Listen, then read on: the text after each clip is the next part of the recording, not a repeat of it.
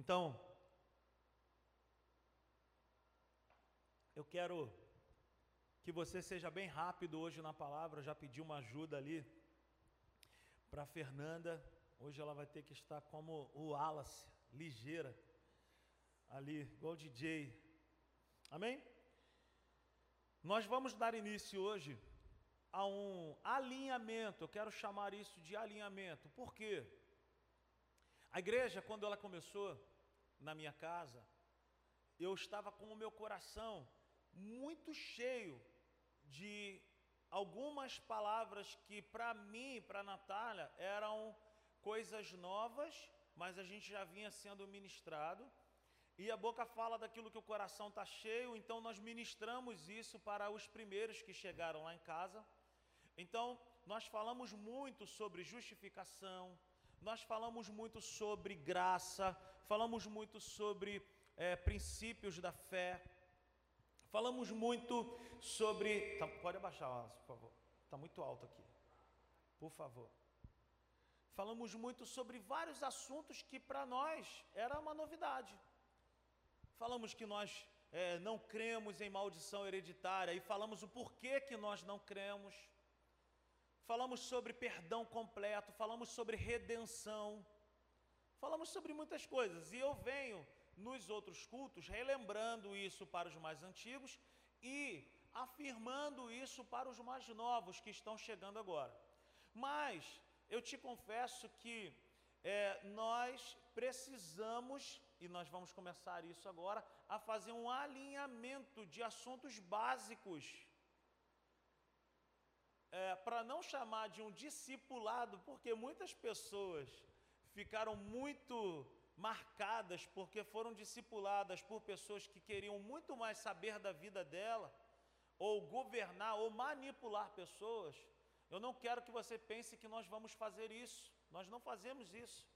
A nossa intenção aqui é que o Espírito Santo te governe, não eu. Então, a intenção aqui é fazer um alinhamento é para você que de repente já é mais maduro, você poder lembrar. E para você que talvez esteja chegando agora, você poder aprender. Porque nenhuma construção ela cresce para cima sem antes ela crescer para baixo. E isso nós chamamos de quê? De fundamentos. Já ouviu falar de sapata numa obra? Fundamento? Então é isso que nós vamos fazer a partir de agora. Nós vamos cavar para quê? Para fundamentar as nossas vidas. Como aquela palmeira lá do Nordeste. Ela balança, o Eurílio que gosta de dizer isso, mais firme do que uma palmeira do Nordeste. Porque o vento balança, ela quase que quebra, mas ela volta. Por quê? Porque ela está presa. Ela é muito profunda. As raízes dela, sabe, estão firmadas. E ela é flexível. Ela balança, e ela não quebra. Amém? Então o tema de hoje é: por que preciso conhecer Jesus? Eu sei que existem canções que nós cantamos, eu quero conhecer Jesus. Mas nós conhecemos Jesus? Qual a necessidade de nós conhecermos Jesus?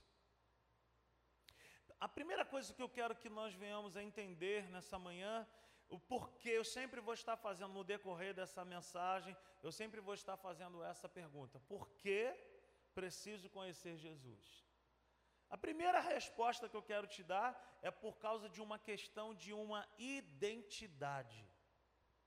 Eu sempre gosto de dizer o seguinte: a igreja, ela precisa saber quem ela é em Cristo e quem Cristo é nela. Então, por que conhecer Jesus? Por que, que eu preciso conhecer Jesus? Primeiro, por causa de uma questão de identidade.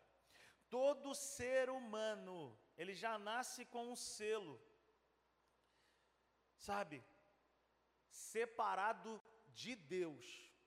Toda a humanidade, ela nasce com esse selo, separado de Deus.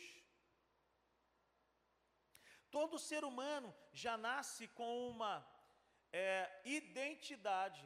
O ser humano já nasce com uma identidade de separado de Deus, de pecador.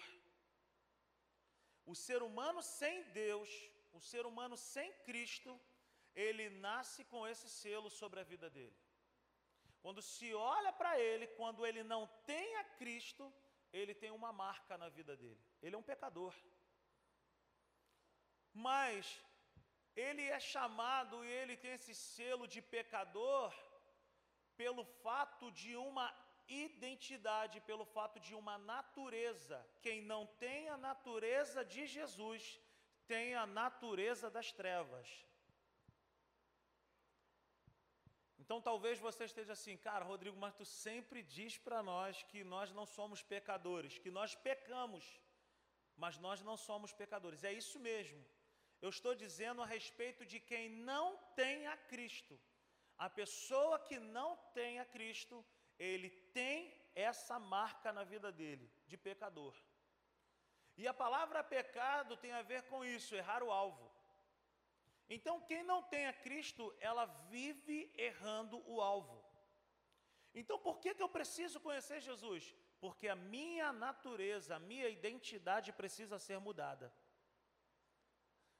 Você já parou para perceber que todas as vezes na Bíblia que Deus levantou um patriarca, por exemplo, ele chama a pessoa com um nome, mas no decorrer do tempo ele muda o nome da pessoa? Porque quando muda o nome, muda a identidade. Você está entendendo o que eu estou te dizendo? Muda o nome, muda a identidade. Deus muda a natureza do ser humano quando esse ser humano tem um encontro com Ele.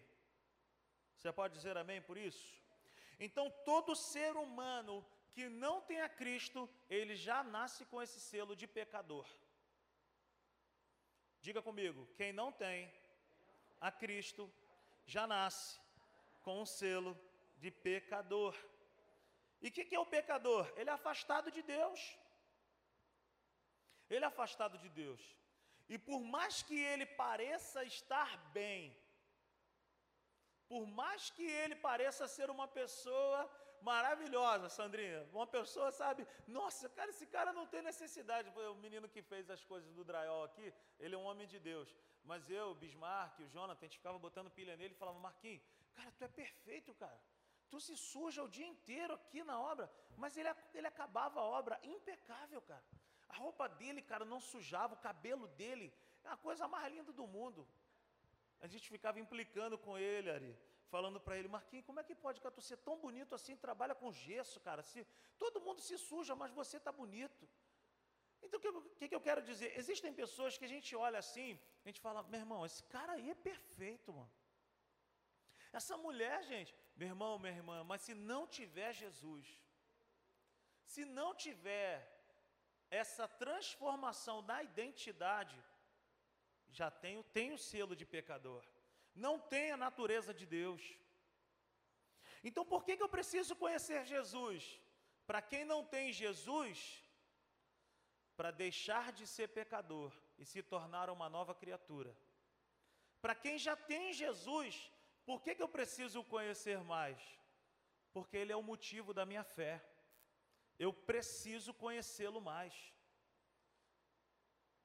Eu estou andando com ele, eu preciso conhecer a pessoa com quem eu ando, eu preciso conhecer o seu caráter. Você entende isso nessa manhã?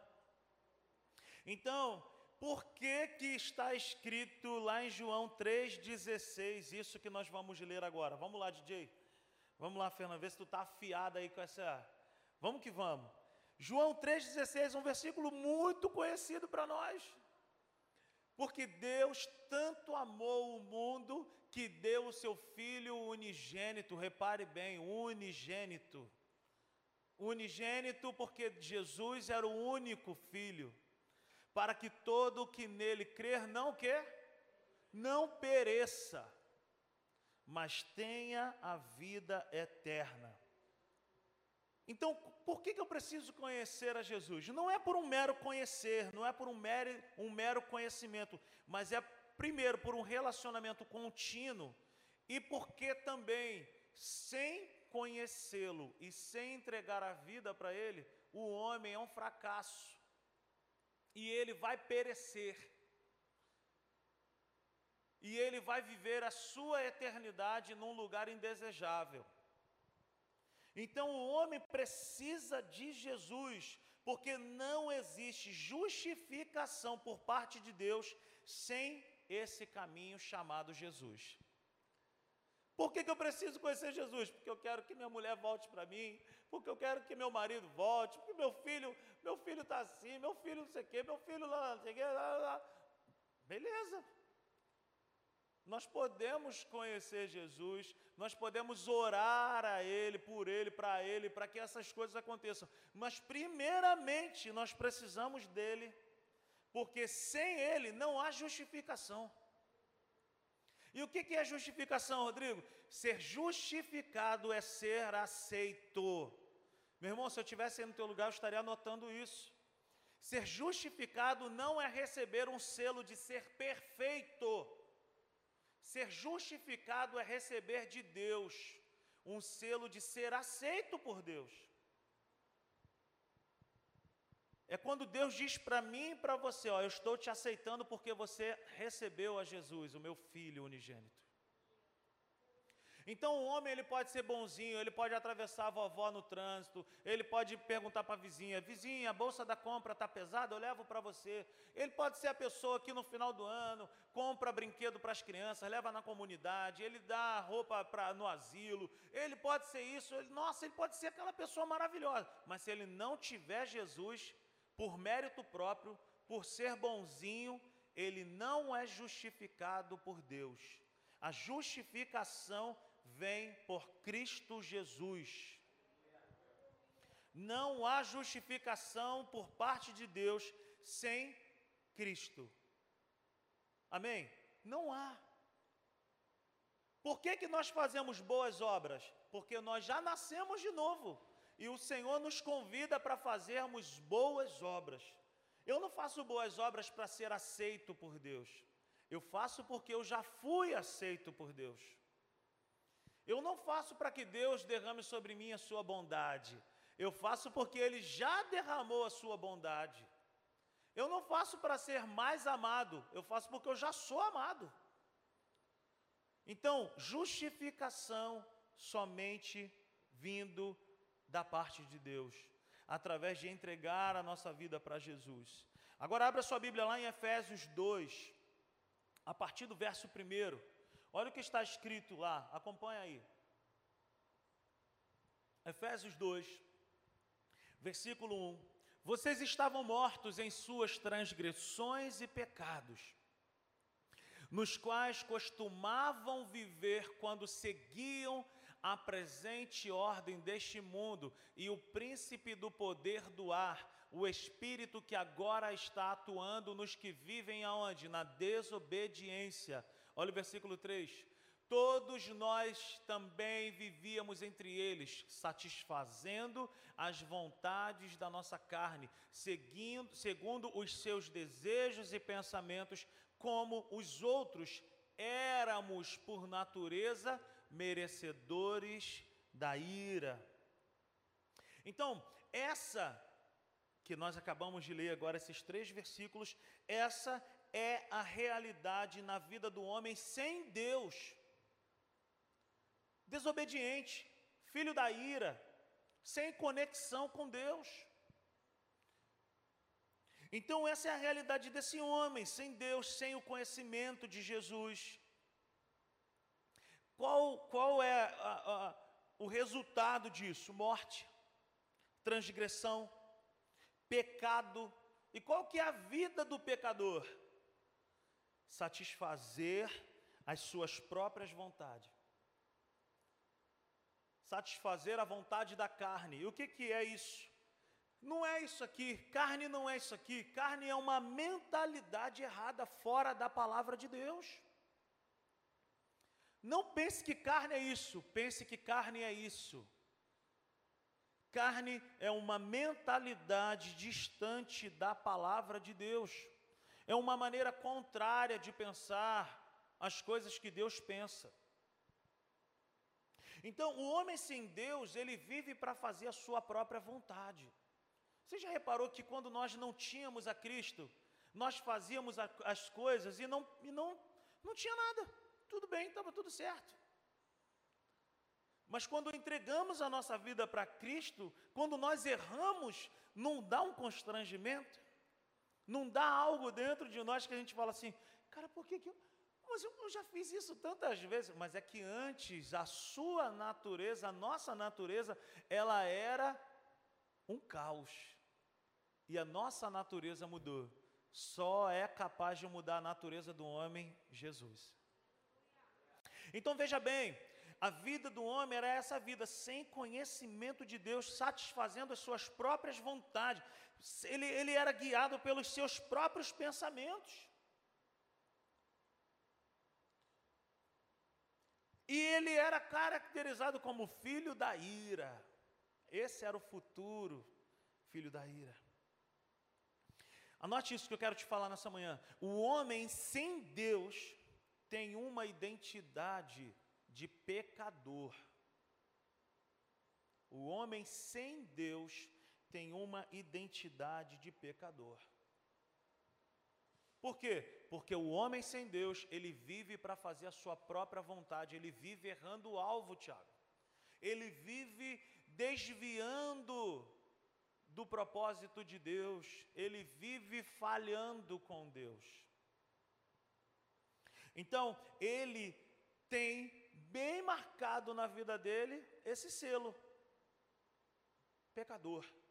Aquele que sabe que erra o alvo, aquele que falha, é um estilo de vida. É isso que muitas pessoas me questionam. Cara, como é que tu diz que, as, que, que quem nasceu de novo não é mais pecador? É por uma questão de estilo de vida. A gente sempre fala aqui na igreja o seguinte: o pecador ele é pecador pelo que ele vive e não pelo que ele faz esporadicamente. Por exemplo, a gente sempre usa o mesmo exemplo. Quem aqui faz pipoca em casa? Levanta as mãos aí, por favor. Quem faz pipoca em casa aí? Salgado ou doce? Faz pipoca não, Bianca? Não faz, quem faz? É. Quem faz pipoca em casa aí? Levanta as mãos aí. É, tá certo. Vou lá qualquer hora dessa. Mas você é pipoqueiro? Então, olha só, nós fazemos pipoca, mas nós não somos pipoqueiro. Eu vou usar agora um outro exemplo. Quem aqui joga futebol? Levanta as mãos aí. Quem joga futebol aí? Quem joga futebol? Agora, só quem é jogador de futebol profissional fica com a mão levantada. Levanta a mão aí, Rafael. Levanta bem alto, Rafael. Olha como é que cai o nível. Por quê? Porque ele é jogador pelo que ele é, pelo que ele faz. Enquanto nós estamos no ônibus, trabalhando, fazendo uma série de coisas, ele está no campo, correndo, treinando, jogando. E nós jogamos sexta-feira à noite na Rua 7. Depois come churrasco, Coca-Cola. Ele não.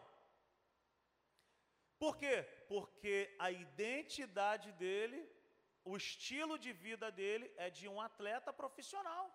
Ele é jogador. Ele faz aquilo constantemente. Voltemos à pipoca. Quem aqui faz pipoca em casa, levanta as mãos. De micro-ondas, na panela, sei lá, pipoca. Agora, quem é pipoqueiro aqui? Ninguém. Por quê? Porque o pipoqueiro, ele vive de pipoca. O pecador vive de pecado.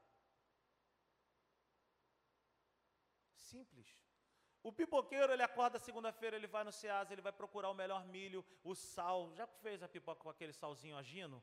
É uma delícia. Ele só compra aquele leite moça, é, o leite condensado, ele vai olhar lá, ele vai falar, pô, o leite moça está 5,99, Piracanjuba 2,77, Piracanjuba, por quê? Porque ele vive daquilo. Ele vive daquilo. Nós não, nós fazemos esporadicamente pipoca. Amém? Então o pipoqueiro, ele é pipoqueiro porque ele vive de vive de e o pecador, ele é pecador porque o estilo de vida dele é de pecado.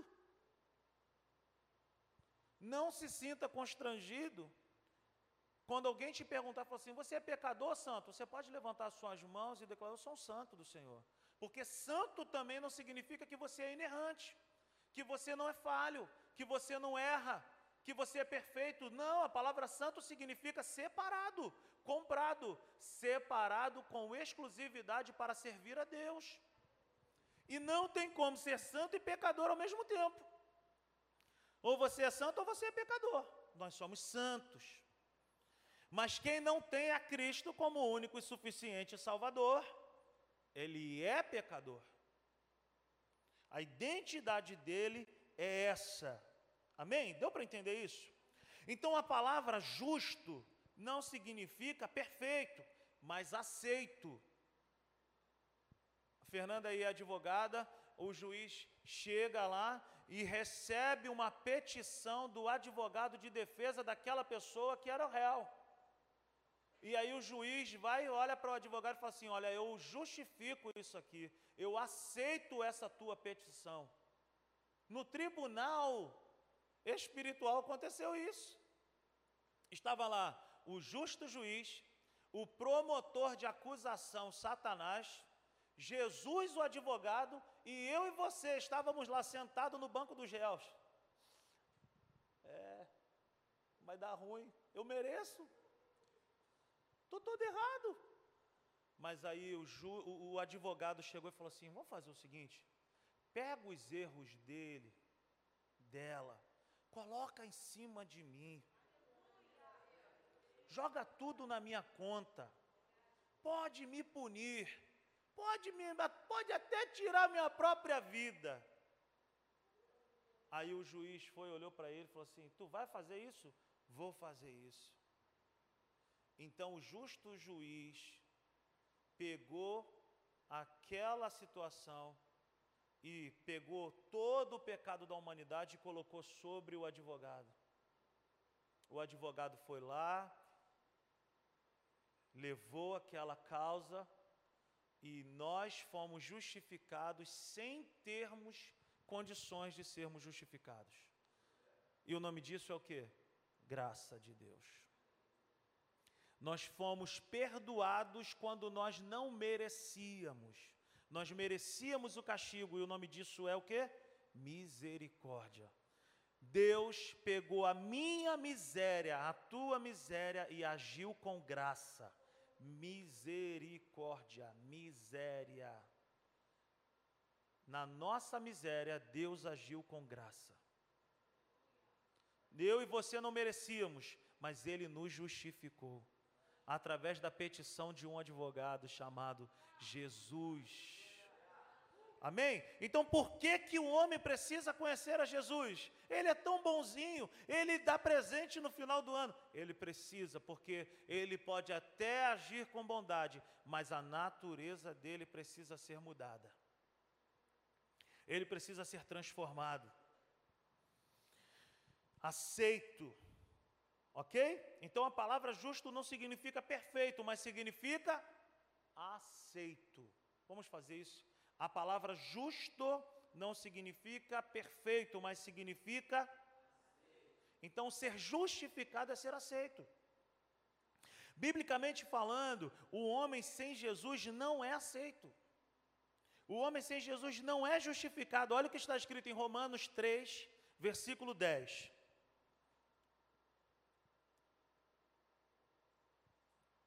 Como está escrito: não há nenhum justo, nenhum sequer. Sem Jesus não há nenhum justo, nenhum sequer. Versículo 23, que nós conhecemos muito. Pois o, todos pecaram e destituídos da glória de Deus. Por que, que todos pecaram? Porque lá no Éden, Adão falhou e o pecado entra na terra. Então nós recebemos esse castigo, nós recebemos por herança esse castigo aí. O pecado nos atinge e o homem sem Cristo, ele ainda está debaixo dessa situação. O pecado. Sempre se lembre, o homem sem Deus está debaixo dessa condição. Amém, queridos? Todos, todos. O pecado separou toda a humanidade de Deus. Veja aí Romanos 6, 23. Romanos 6, 23. Pois o salário do pecado é o que? É a morte. Quando Adão e Eva pecaram no Éden, qual era a palavra que Deus tinha dado para eles dois? Não comam desse fruto, porque certamente no dia que vocês comerem, vocês, vocês certamente o quê? Morrerão. Eles comeram do fruto e eles morreram? Não, eles continuaram existindo. O que, que aconteceu com eles? Foram separados. Então, que morte é essa ali, Luan? É a morte da separação. O homem sem Deus, ele é separado de Deus. O homem sem justificação da parte de Deus, ele é separado. Ele está, sabe, sem aliança com Deus. E aí vai dizer, pois o salário, volta por favor, pois o salário, a recompensa, o que é o salário? É a recompensa. Qual é a recompensa do pecador? Ele tem um estilo de vida, ele pratica aquilo e ele recebe um salário: a morte, a separação. Mas o dom gratuito de Deus é o que? A vida eterna em Cristo Jesus, nosso Senhor. Então, o texto vai dizer que nós estamos, que a pessoa que não tem a Cristo, ele está destituído. Perderam algo glorioso. Quem não tem a Cristo deixa de ter, perde a oportunidade de ter algo glorioso. O que, é isso? a nova natureza que está disponível em Cristo Jesus. Se pararmos por aqui, em Romanos 3,10, Romanos 3,23 e Romanos 6,23, se nós pararmos por aqui, a gente vai olhar assim e vai falar assim: cara, o homem sem Cristo está arruinado, não tem saída, ele está frito, não tem uma solução. Mas aí que eu te falo, é um crime quando nós estamos discipulando alguém e que nós queremos conquistar a pessoa com base no medo, na manipulação, a gente precisa mostrar o versículo 24. Leia Romanos, mas leia o versículo 24. Romanos 6, 24. Romanos 3, 24, por favor. Bota o 23, por favor pois todos pecaram. Geralmente, quando estamos sendo discipulados, nós nos acostumamos com isso, pois todos pecaram e estão destituídos da glória de Deus. Aí a pessoa fica, nossa, não tem saída, cara, eu sempre vou ter esse, esse rótulo comigo. O que, que eu vou fazer da minha vida? Leia o versículo 24. Sendo justificados gratuitamente por Sua graça por meio da redenção que há em Cristo Jesus. Queridos, deixa eu te falar, não tem como ser maldito, separado de Deus e ao mesmo tempo ser justificado e redimido. Nós éramos separados, mas hoje nós temos uma conexão com Deus nós temos o direito, segundo o Hebreus 4,16, não somente de entrar na presença dEle no trono da graça, mas de permanecer lá, por causa da justificação que há gratuitamente em Cristo Jesus. E isso está disponível para todas as pessoas. Então, o homem sem Deus, ele está morto, separado, Patrícia. Mas quando ele tem um encontro com Cristo, ele é na hora justificado, aceito. Eu não sei se isso enche o teu coração, mas o meu coração, meu irmão, celebra a Deus por isso. A igreja precisa entender isso. A gente precisa entender isso. A palavra redimido, cara, tem a ver com isso. É você chegar para pagar um boleto lá no banco. O boleto já foi pago e você, porque está acostumado a pagar aquele preço, você vai lá todo mês. Aí a pessoa chega lá e fala assim: já pagou, já, já não tem mais nada para pagar. Pô, mas eu estou tão acostumado. Eu quero pagar, eu quero. Mas já foi pago, pagaram tua conta aí, cara. Não, mas é porque eu gosto de ter esse negócio para pagar. O pecador ele vive assim. Tentando, tentando, tentando. E a igreja, quando não tem essa mentalidade, ela vive assim também. Tentando entender Deus, entender o amor de Deus, entender o favor de Deus e a graça de Deus. Ele perdoou a nossa vida.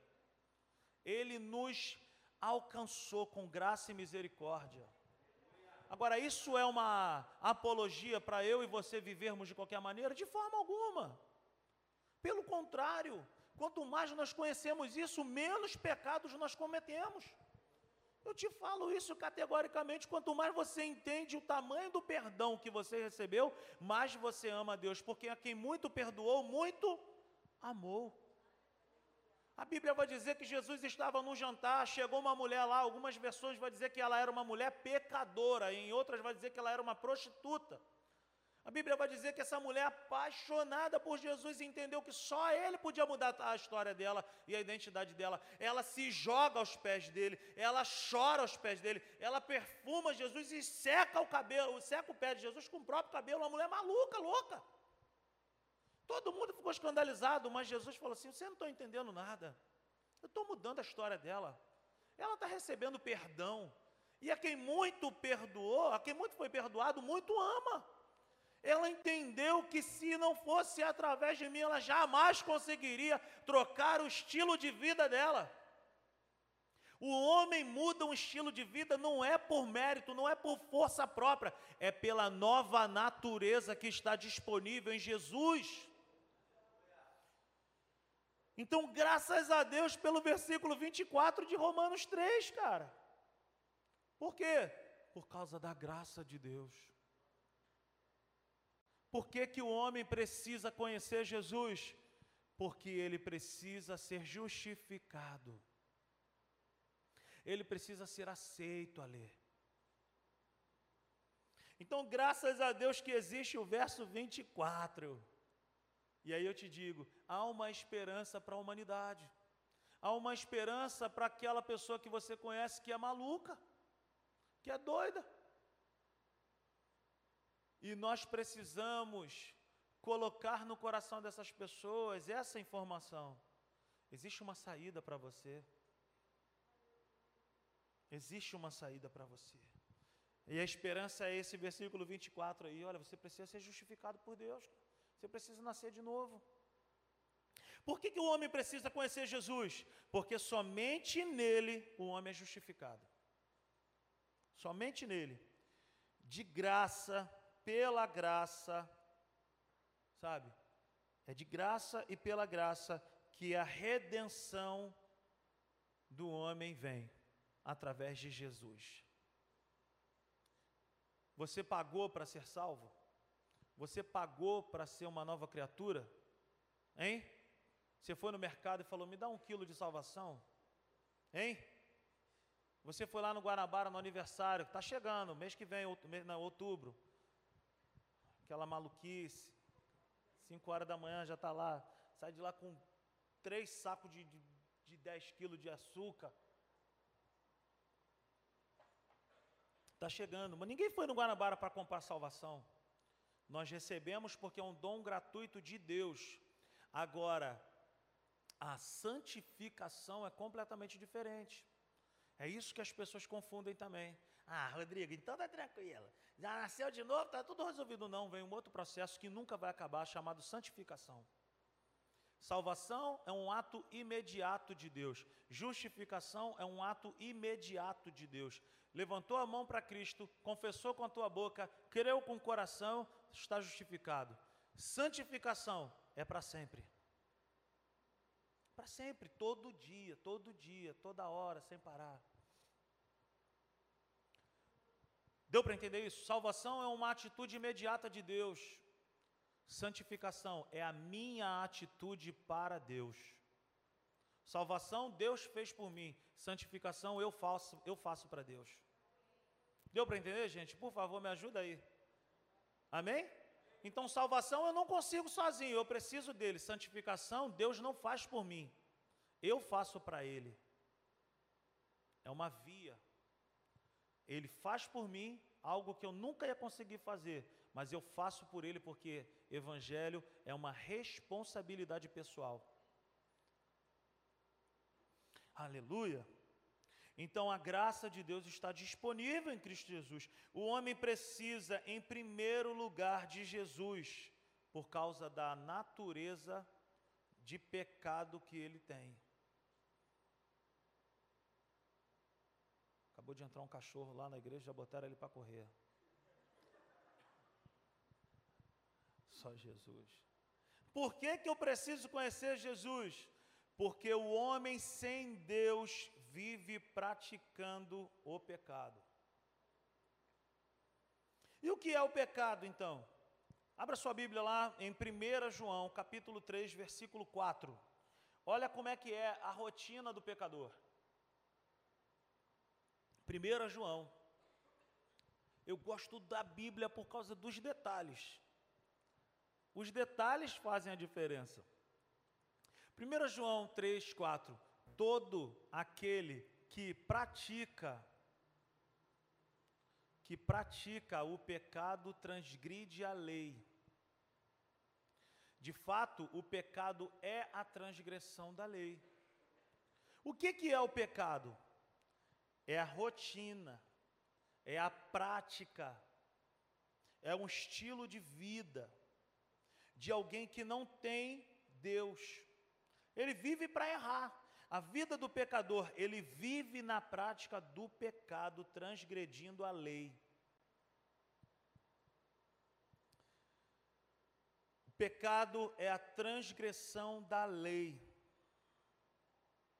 O pecado é todas as vezes que o homem quebra um princípio de Deus. O homem sem Deus, eu anotei aqui, o homem sem Deus, ele é um homem em cima de uma bicicleta, sem freio, descendo uma ladeira. Não tem o que fazer, meu irmão. Ele vai descer desgovernado. Por quê? Porque ele é empurrado por uma lei. A gravidade está empurrando ele para baixo, ele não precisa pedalar. Existe uma força que está em cima dele que está botando ele para baixo é a lei do pecado, é o estilo de vida do pecador. Ele não faz nem força, quando ele vai ver, ele já fez. Então, o homem sem Deus, ele é empurrado por uma velha natureza ao erro. Ele é empurrado para essa ladeira, existe uma força empurrando ele. É a lei do pecado é a transgressão da lei. Sabe, é, quantos aqui dirigem? Faz aí um sinal com as tuas mãos. Quem dirige, de vez em quando transgride uma lei, mas quando nós transgredimos uma lei, a lei nos quebra. Quantos aqui que já não estiveram naquele sinal que demora para abrir. E você fica dentro do carro e fala assim: Não tem ninguém me vendo. Sandrinha tá, se movimentou ali, já fez, né, Sandrinha?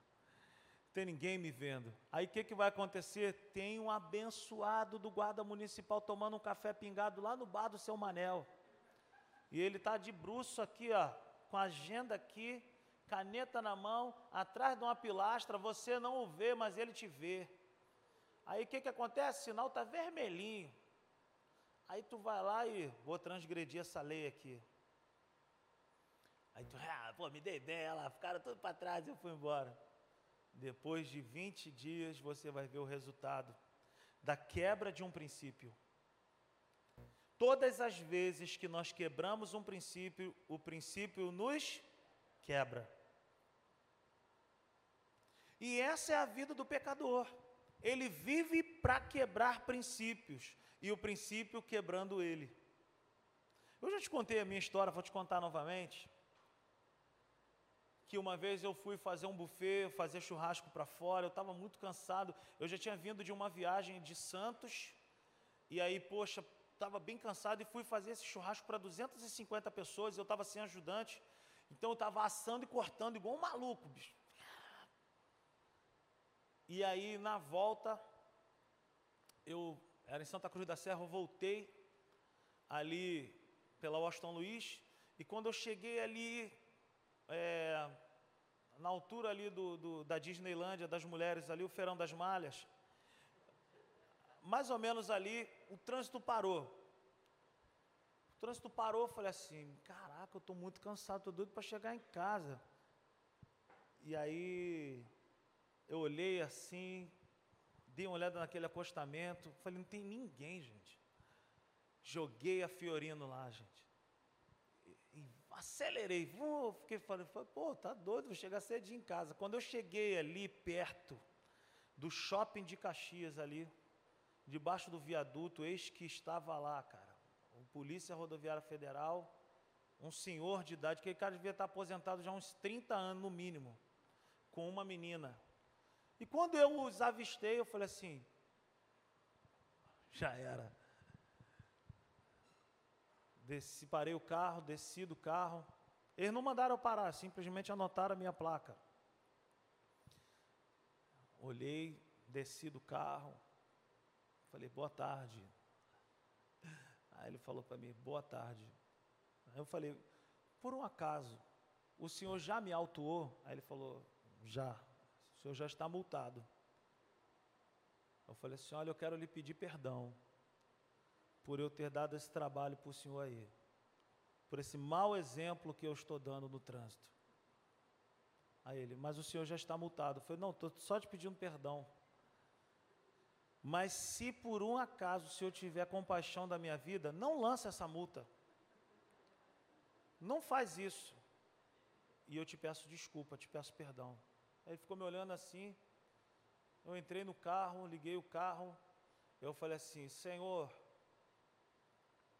a tua palavra diz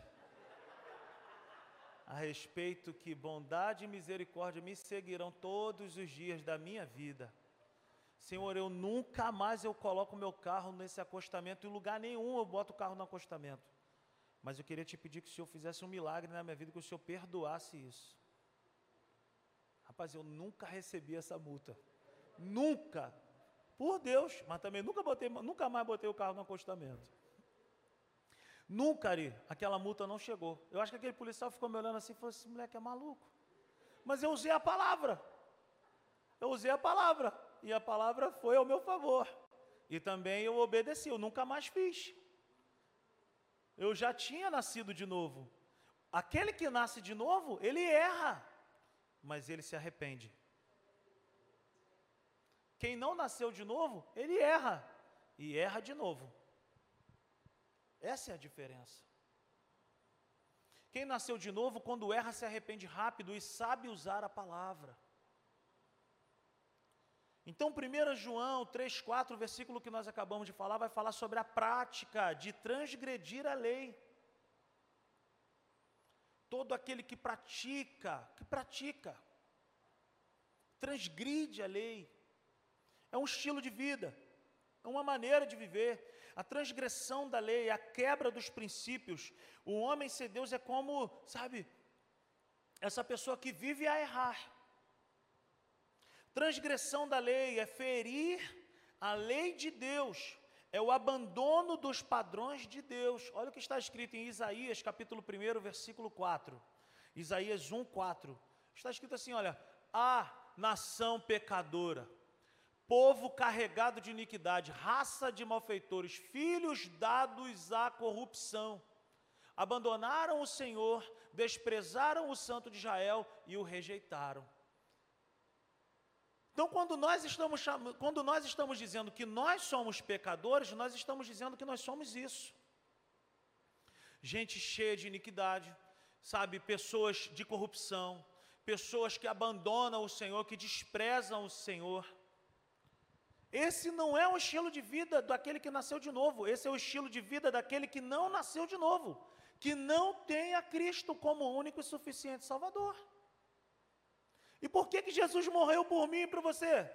Para que tirasse isso de nós, essa, essa característica marcante na vida do pecador, o desprezo a Deus.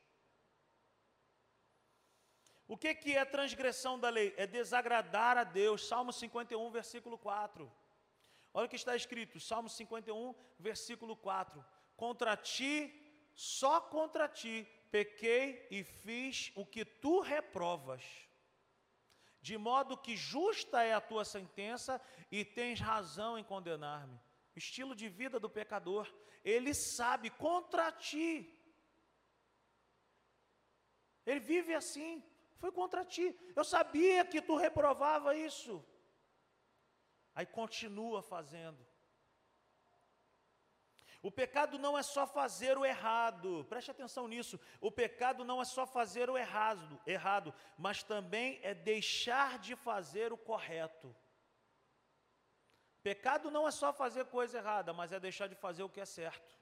Tiago, capítulo 4, versículo 17, olha o que diz. O apóstolo Tiago, capítulo 4, versículo 17. Portanto, pensem nisto quem sabe que deve fazer o bem e não o faz, comete pecado. O pecado é a transgressão da lei. Se você sabe que tem que fazer o bem e não faz, você peca. E assim é também o estilo de vida do pecador. O pecado é errar o alvo, é uma tendência ao erro constantemente. O homem precisa conhecer Jesus para perder essa tendência, Anne. Então, o pecado é errar o alvo constantemente, é uma ação errada também em relação ao próximo. Sabe? É fazer em relação ao próximo, não somente contra Deus, mas ao próximo. É também o não crer em Jesus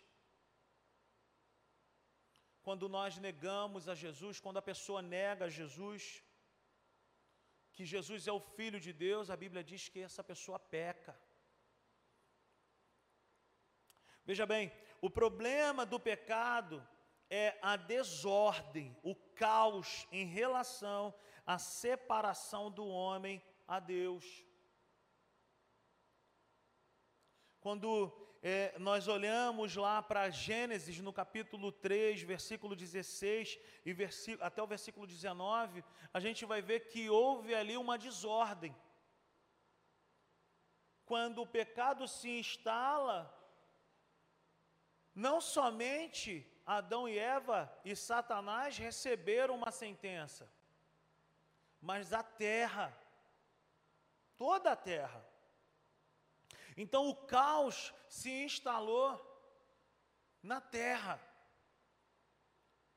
Sabe, a mulher recebe uma sentença, o homem recebe uma outra sentença, Satanás recebe uma sentença e a terra também recebe uma sentença. Então o problema do pecado é a desordem, é esse caos, não somente em relação à separação que o homem sem Deus tem, dessa separação, sabe? Mas em relação ao mundo, é uma herança maldita. Então nós aqui na Simples, nós não acreditamos em maldição hereditária, maldição nenhuma na vida daquele que tem Cristo. Se você tem Cristo, a Bíblia diz para mim e para você que Jesus levou sobre si todas as nossas maldições. Agora, quem é que tem maldição em cima dele? Quem não tem é Cristo. Quem não passou pela justificação. Então nós não cremos em maldição hereditária sobre a nossa vida que temos a Jesus. Você pode levantar as suas mãos aí e agradecer por isso? Você pode dizer assim, Senhor, muito obrigado. Porque eu não sou maldito, eu sou bendito. Eu sou amado. O Senhor morreu por mim. Agora, quem é que ainda tem essa maldição? Quem não tem é Cristo. É por isso que eu fico às vezes chateado quando venho falar de maldição. Pô, mas eu tenho uma maldição na minha vida. Que maldição, meu irmão? O que te falta é conhecimento. O conhecimento, a falta de conhecimento é uma maldição. É uma ignorância, é, pior, é o pior demônio que existe é a falta do conhecimento.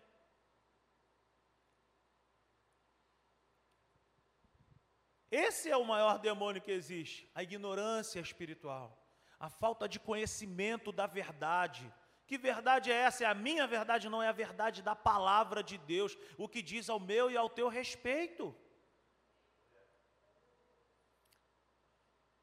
Então, quem é que tem essa herança maldita? Quem não tem a Cristo. Sem Cristo, o homem está debaixo do pecado. Por que, que o homem precisa conhecer a Jesus, Rodrigo? Porque ele precisa sair dessa posição e ele precisa ter a sua identidade transformada, a sua natureza transformada. Quem está entendendo isso aí nessa manhã? Por que, que eu preciso conhecer Jesus? Olha o que diz lá em Romanos 5,12, dá uma olhada lá. Romanos no capítulo 5,12.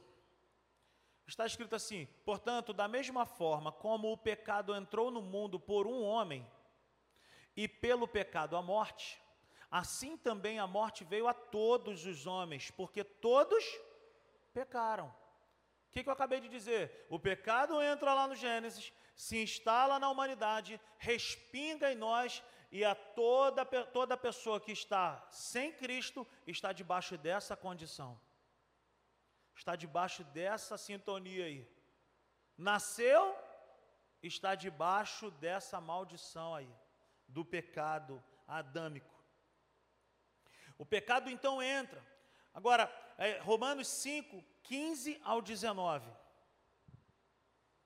Olha o que está escrito. Olha aqui para mim. Nós precisamos ler o que está escrito antes, o texto que desejamos e o que está por vir.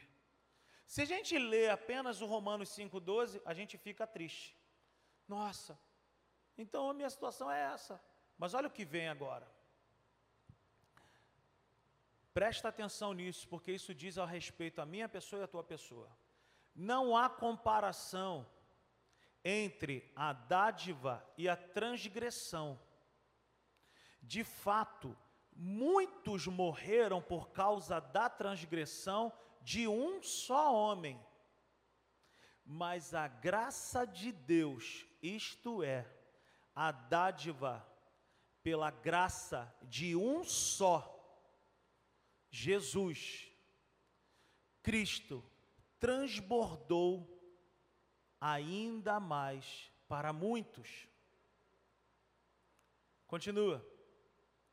Não se pode comparar a dádiva de Deus com a consequência do pecado de um só homem. Por um pecado veio o julgamento que trouxe a condenação, mas a dádiva decorreu de muitas transgressões e trouxe a justificação.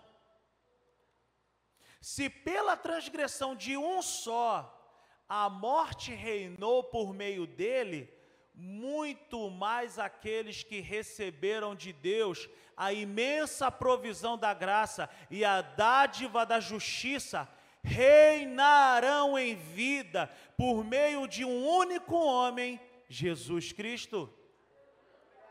Consequentemente, assim como uma só transgressão resultou na condenação de todos os homens, assim também um só ato de justiça resultou na justificação que traz a vida a todos os homens. Logo assim, como por meio da desobediência de um só homem, muitos foram feitos pecadores, assim também por meio da obediência de um único homem, muitos serão feitos justos. Aleluia! Aleluia! Por que, que o homem precisa conhecer Jesus? Porque ele precisa saber que sem Cristo, de fato, ele é um pecador. Mas em Cristo, ele é justificado. Ele é aceito. O homem precisa conhecer a Jesus. Por que, que o homem precisa conhecer a Jesus? Porque através de um homem o pecado entra. Através de Adão nós fomos feitos pecadores, mas através de um homem também. E aqui tem uma chave. No Éden, quem pecou foi um homem. Por que, que Jesus precisou vir encarnado como um homem? Pega essa que eu quero te falar nessa manhã. Se um homem errou no Éden, um homem precisava vir consertar o que foi feito no Éden. Por isso que Jesus não veio como Deus na terra. Jesus veio na terra como homem. Para quê? Para restituir à humanidade o direito de ser feito filho de Deus. Por que, que o homem precisa conhecer a Jesus? Porque em Jesus nós somos redimidos, perdoados, justificados. Aleluia. Por isso que nós precisamos conhecer Jesus. Jesus é a solução para um problema chamado pecado. Ele é a solução para um problema chamado pecado. Olha o que está escrito em João, Evangelho de João, capítulo 3, versículo 17. João 3,17. Pois Deus enviou o seu Filho ao mundo, não para condenar o mundo, mas para que este fosse salvo por meio dele. Romanos 8:1. Olha o que está escrito lá. Olha isso. Romanos 8:1.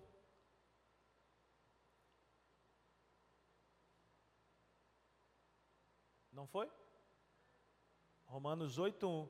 Portanto, agora já não há condenação para quem? Para quem? Para os que estão em Cristo Jesus. Então o homem precisa estar em Cristo Jesus para que o problema do pecado não esteja sobre ele. Não há condenação. Não há condenação. Romanos 10, capítulo 9. Romanos capítulo 10, versículo 9. Romanos 10, 9. Olha o que está escrito: Se você confessa com a sua boca que Jesus é o Senhor e crer em seu coração que Deus o ressuscitou dentre os mortos, será salvo. Como ele resolveu esse problema, queridos? Como ele resolveu esse problema aí do pecado na vida da humanidade? Nos amando um ato de amor. 1 João, capítulo 1, versículo 7. 1 João 1, 7. Se, porém, andarmos na luz como Ele está na luz, temos comunhão uns com os outros, e o sangue de Jesus, seu Filho, nos purifica de todo o pecado. Por causa do sangue dele, ele nos purifica de todo o pecado. Ele nos trouxe para perto dele, com base nesse sangue, com base nesse amor. Fica de pé nessa manhã. Aleluia. Olha o que está escrito em Efésios, capítulo 1, versículo 7. Efésios 1, 7. Nele. Nele quem, gente? Nele quem? Nele, Jesus temos a redenção por meio do seu sangue, o perdão dos pecados, de acordo com as riquezas da graça de Deus. Efésios 2, capítulo 1, Efésios capítulo 2, versículo 1. Vocês estavam mortos em suas transgressões e pecados. Continua nos quais costumavam viver. Vejam que o verbo está no passado. Por quê? Porque na vida daquele que nasceu de novo, o pecado é uma prática passada, é um estilo de vida anterior a esse que vivemos hoje. Mas para quem não tem a Cristo, ele precisa entregar a sua vida para Cristo. Quando nós formos falar de Jesus para alguém, não ofereça Jesus a, a, simplesmente como um carnê premiado. Tua vida vai mudar, que não sei o que, coisa e tal. Apresenta Jesus assim. Em primeiro lugar, o ser humano precisa de Jesus para deixar de ter essa identidade, para deixar de ter essa mentalidade, para deixar de ter essa natureza de pecador. Quem é Jesus, queridos? Ele é o tema central da Bíblia. Se existe Bíblia, é porque existe Jesus, o Cristo. Ele é o Filho de Deus. Ele é o Cordeiro de Deus que tira o pecado do mundo. O Evangelho de João, capítulo 1, versículo 29. Olha o que está escrito, que coisa maravilhosa. No dia seguinte, João, e apesar de estar escrito Evangelho de João, esse João que está falando é João Batista.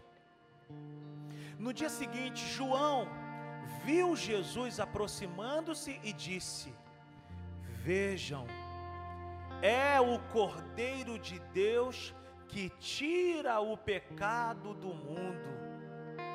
Por que, que o homem precisa conhecer Jesus? Porque através da atitude de um homem, o pecado entrou na humanidade, mas através da atitude de um outro homem, Jesus, o Filho de Deus, o pecado é removido da humanidade também. Por que, que o homem precisa conhecer Jesus? Porque Ele é o caminho, a verdade e a vida.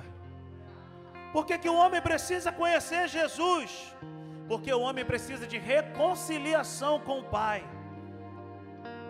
E não existe reconciliação com o Pai se Jesus não for o caminho para isso.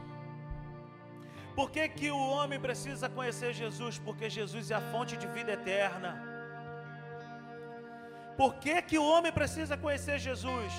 Porque só há um mediador entre Deus e os homens, Jesus Cristo, o homem. Isso está escrito em 1 Timóteo, capítulo 2, versículo 5. Oh, aleluia.